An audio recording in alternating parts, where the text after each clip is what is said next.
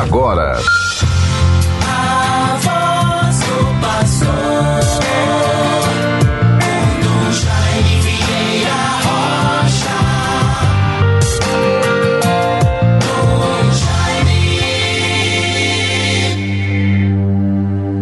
Por amor de Cristo, o sangue dos mártires foi derramado na terra.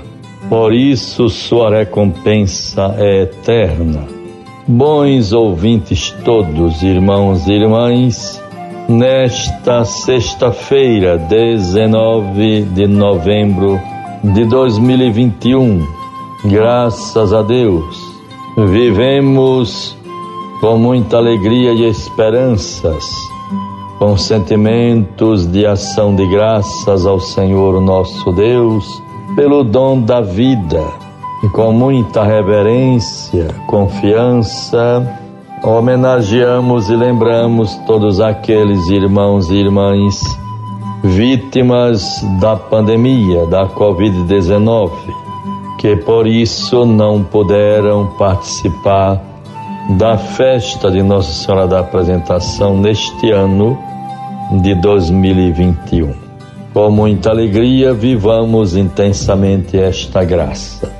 Nesta sexta-feira, a Igreja celebra a memória dos santos mártires que foram canonizados pelo Papa São João Paulo II em 1988.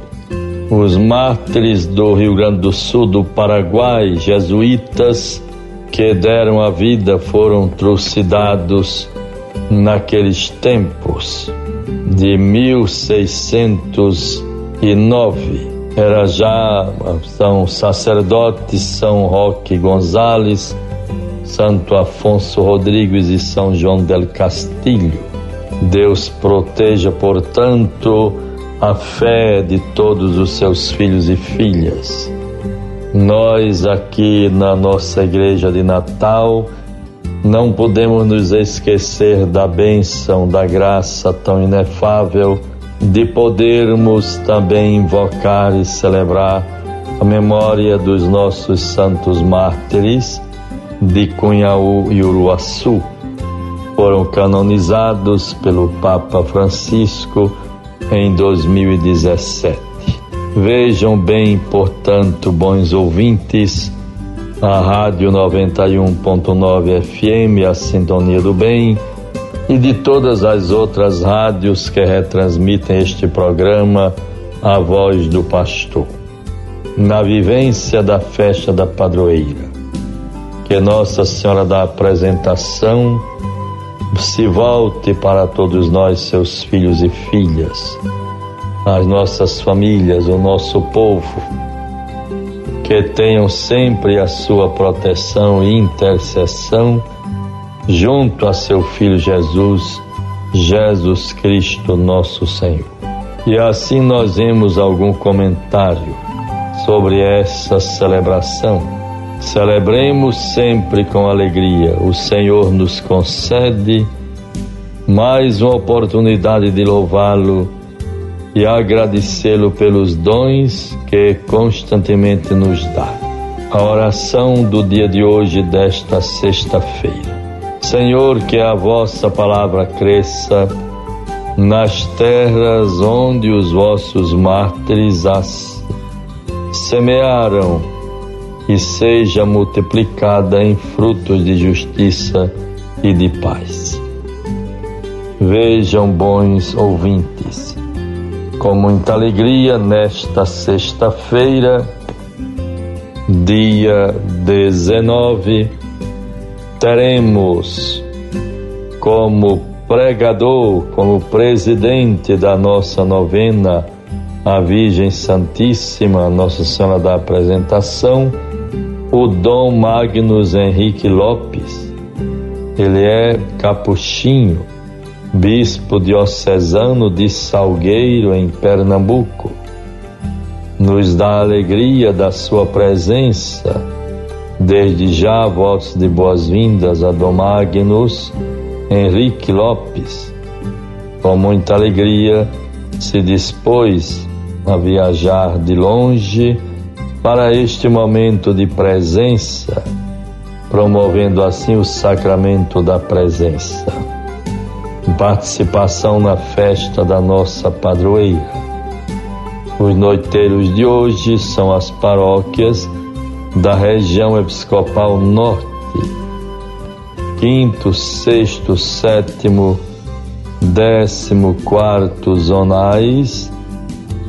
E também os militares, Polícia Civil e Militar, Bombeiros, Polícia Rodoviária Federal e Polícia Federal, Aeronáutica, Exército, Marinha, poderes executivo, legislativo e judiciário do Estado e do município, governadoria do Estado, Assembleia Legislativa, Prefeitura Municipal do Natal, FUNCARTE, Fundação Cultural Capitania das Artes, Câmara dos Vereadores de Natal, Câmara dos Vereadores de Paranamirim, Complexo Judiciário, Tribunal de Justiça, OAB, Justiça Federal do RN, Tribunal Regional Eleitoral, Tribunal de Contas do Estado,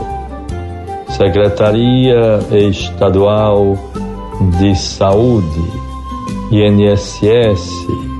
Vejam, a festa da padroeira se constitui um momento de integração comunitária, social, religiosa, institucional. Nossos cumprimentos a todas essas representações, sobretudo poderes legislativo, executivo e judiciário. A Virgem Santíssima interceda por todos, pelos nossos representantes, nossas autoridades. Deus proteja.